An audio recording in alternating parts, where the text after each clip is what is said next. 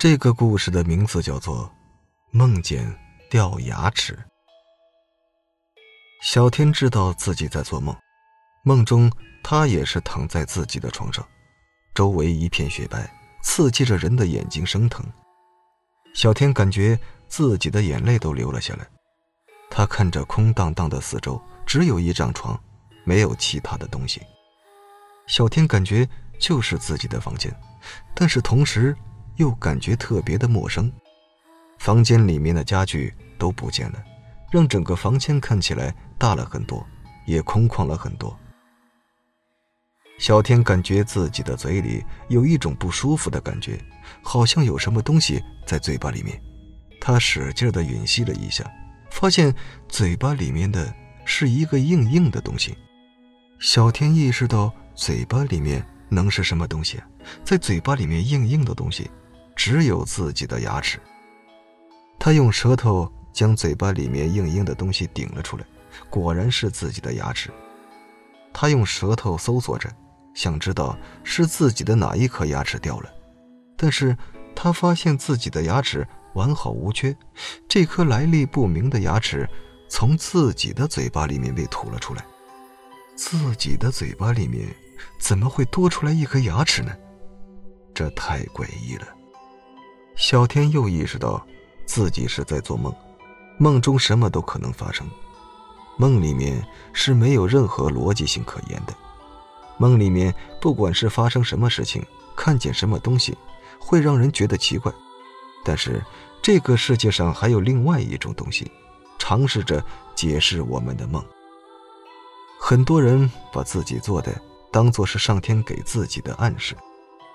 小天的嘴巴里面不断的吐出牙齿来，这次吐出来的牙齿是他自己的，他感觉自己像是一个老人一样，嘴巴里面一颗牙齿都没有了，只剩下一些不太坚硬的牙龈。他心里非常的着急，要是自己的牙齿真的掉了，那么自己将该怎么生活呢？没有牙齿，自己连吃饭都有问题。正当他心烦意乱的时候，他醒了过来。他发现自己还是睡在自己的床上，还是自己的房间，房间里面的家具也都还在。这个房间才是自己的房间，自己才有熟悉的感觉。他回想起自己做的那个让他恐惧的噩梦，他觉得毛骨悚然。他听自己的母亲说过，如果是做着让人害怕的梦，只要自己将这个梦告诉别人，那么就能化解这个噩梦的诅咒。早上吃饭的时候，小天就将这个噩梦告诉了自己的母亲。他的母亲睁大了眼睛，他非常害怕的问道：“你真的？”梦见了自己掉光了牙齿，小天被母亲的样子吓到了，他点点头。我梦见自己刚开始吐出一颗牙齿，但是那颗牙齿不是我的。后来我又吐出了很多牙齿，后来吐出的那些牙齿都是我自己的。他的母亲大吃了一惊，艰难的说道：“如果是梦见自己的牙齿掉了，那就说明……”自己家人将会要去世，而且是非正常死亡。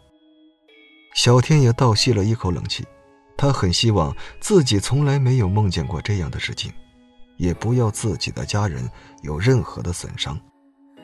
小天一整天都感觉不自在，他总是感觉好像是有什么事情要发生的样子，他显得惊慌不安。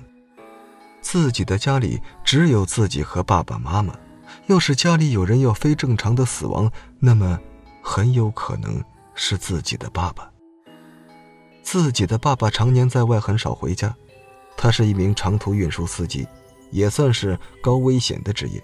如果是一不小心，就很可能车毁人亡。小天的这个想法很快就被证实了。没过几天，小天和自己的母亲都收到了小天父亲死亡的消息。两个人悲痛欲绝。那天，小天的父亲正在开夜车，他在座位上摸到了一颗牙齿。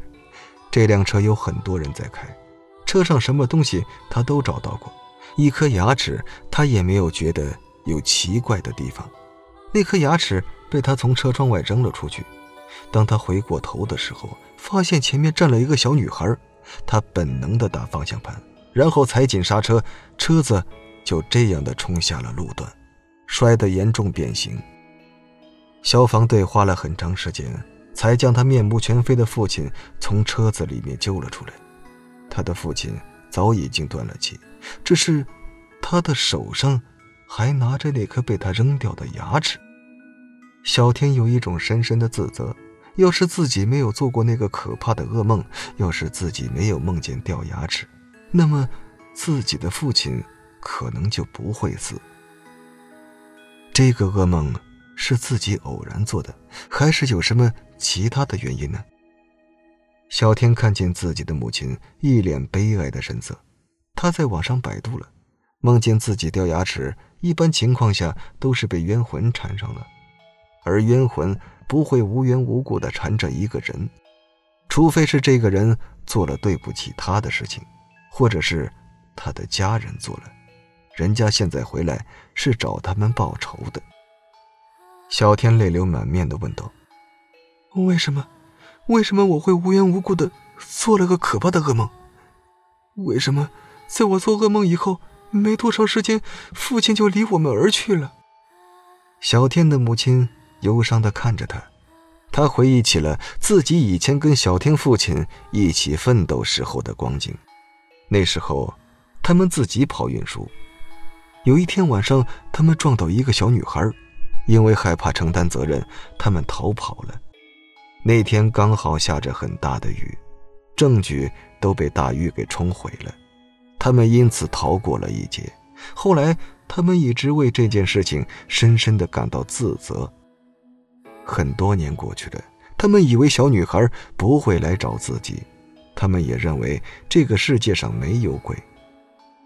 但是，不知道为什么，小女孩到现在才出现。一定要等到自己的小天长大以后，他才出现。难道是想连自己的孩子也一起杀掉吗？小天的母亲嚎啕大哭起来，她在祈求女孩的原谅。她不知道女孩有没有听见自己的声音，她更加不知道女孩是不是愿意原谅自己。她后悔了，后悔自己逃避了这么多年，到最后。也没有能力摆脱自己应该承受的，很有可能还会连累自己的小天。